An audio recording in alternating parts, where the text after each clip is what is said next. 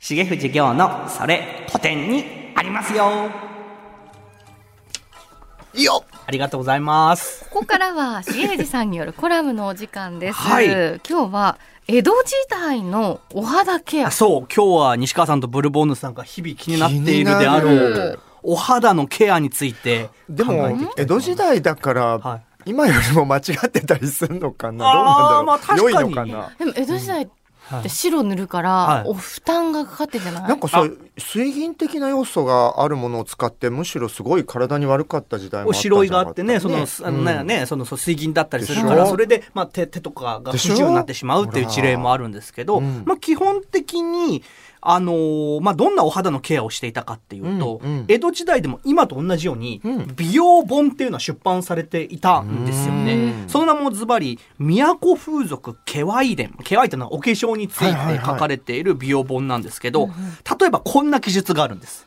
毎朝、湯を使うとき、うん顔を洗う時ですね。お湯を使う時、至って熱き湯にて顔を洗えば、顔には早くシワを生ず。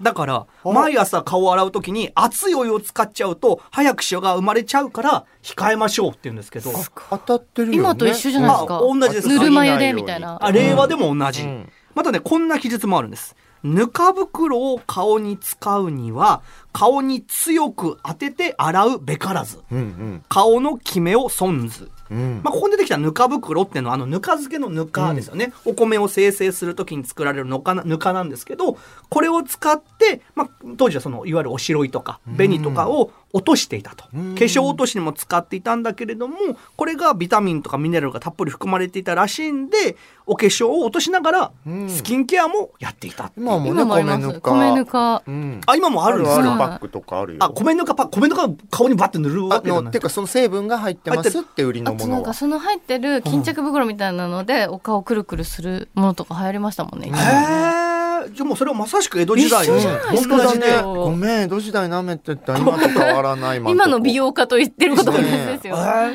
そうそうこの間あったあの死んだはずだよ乙女さんでおなじみのうんうんうん「世は情け浮きなの横串」という作品でも乙女さんが戦闘帰りに浴衣を着て日傘を差して手ぬぐいを持って口には真っ赤なぬか袋を加えてしなしな歩くっていう口に真っ赤なぬか袋を加えるの妖艶て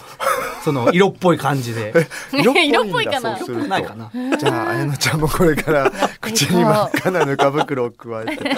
まあ、またね、この日々のスキンケアとしてうん、江戸時代でも化粧水が使われていたんです。 うーんへで、ーその化粧水の名前はズバリ、江戸の水っていう化化粧水で、これはね、中身が何が入っているかっていうと、中身は何が入っているか門外不出、えー教えられないっていう謎の化粧水なんです。怪し化い粧水じゃない。お塩水、お塩水じゃない栄まあ養 のそれはどうかわかんないシけャロどン。ストーンが CM やってたやつもねあの実はただの水だったって後で叩かれたりあしーてたのよ当時でもなんかわかんないけれども、これが江戸時代に超大ヒットしたんです。でではお二人にクイズです。そんな中に何が入っているかわからない液体、謎の液体、江戸の水。これ、売れたからくりは何でしょうかえやっぱ今でいうインフルエンサー的な綺麗うんな人うんがこれいいとかやったんじゃないおーじゃあこれはね、近いですね。これね、あの、もうほぼ正解と言ってもいい。当時、シャレ本とか滑稽本で人気だった、うん式亭三馬っていう人が書いた、浮世風呂っていう、まあそういう面白いコメディーみたいのがあるんですね。うんうんその本の中にこういう記述があるんです。この頃流行る江戸の水とやら、おしろいのよく塗る、よく乗る薬。私どん、娘なども江戸の水がいいと化粧のたびにつけます。みたいなことが書いてあって、こ口のコミだそう、口口ココミ。浮世風呂読んだ。浮世風呂みんな読んでたから。ねあそうそう、みんな読んでたから、あ、私もこんな使いたい、江戸の水使いたいっつって。その方江戸の水の業者と癒着はあったのブルボンヌさん、そういうこと です。この浮世風呂を書いた式亭三馬こそ、ん江戸の水を作ってる張本人なんもうです。ずるい当時から変わんないね人がやることそうう。だ結局、なんでそんな険しい顔してんの中に何が入ってるかわかんない。ねだからその式亭三馬は、江戸の水を作って、うんそれを自分の著作にも書いて、で、その、つかちょこちょこ入れ込んでくるから、みんな、あれこれなんかいいんじゃないのしかもなんかいいんじゃないのっちょっと高いんですけども、だからみんな買っちゃいましょうみたいな感じで、ステマビジネスをやっていたっていう。まあでも浮世風呂は面白いんですよ、内容が。だから、そこのちゃんと付加価値つけてるから、うんよしとしよ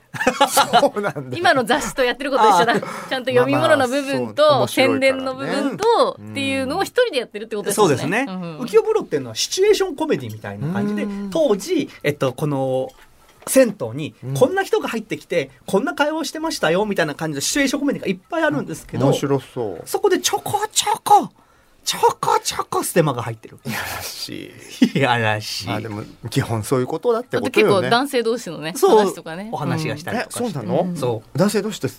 そういうこと？あそうそうそうそうんなら嬉しい。うれ嬉しいかどう、嬉しいかどうかうんわかステらマない。に騙されますよ。まあいいもんだから売れるとか素晴らしいものが売れるとかじゃないところでうもん、やっぱ売れちゃうっていうのは、現代も江戸も同じなんだよっていいうまだに成分は謎のまま。一応、うんヘチマ的なものが入っていたんじゃあーじゃあいいじゃなないいそかう悪くはないとは言われたんだけども、それが可愛い瓶に入っていたりして売られているから、うん当時の人はそれでメロメロだったっていう。まあ結局今も同じだようね。まいうんね。うんっすね。以上です。ずっと一緒だ。本当だね。うん、美容法も結変局パわらなッい。ケージと誰が言ってるかとかではい本当の成分とかよくわかんないのよね。そうみブんルなボンヌさんもブルの水とか作ればいいじゃん。いやあのなんかあんやまってりること多いですイよメね。ージいいのかいやしドラら。ァグクイーンの方お化粧品のなんかプロデュースみたいなあインインスタとかでね、うん売ったりとかね私は最近はちょっと引いてるかもしれないけど ちょこちょこブルボンヌさんなんかこうラジオでこれよいいらしいわよって言って、ステマいじやゃん案件来ないもん私にああ、そっか。あんまりこう美の伝道師感がないのかし らね辛いわおかしいな 今今ね米ぬかブームをもう一回再来みたいなねあそういいじゃないですかやってほしいですけど、えー今日は江戸時代のお肌ケアについて重藤行のそれ古典にありますよでしたお知らせの後は桂宮治の座布団5です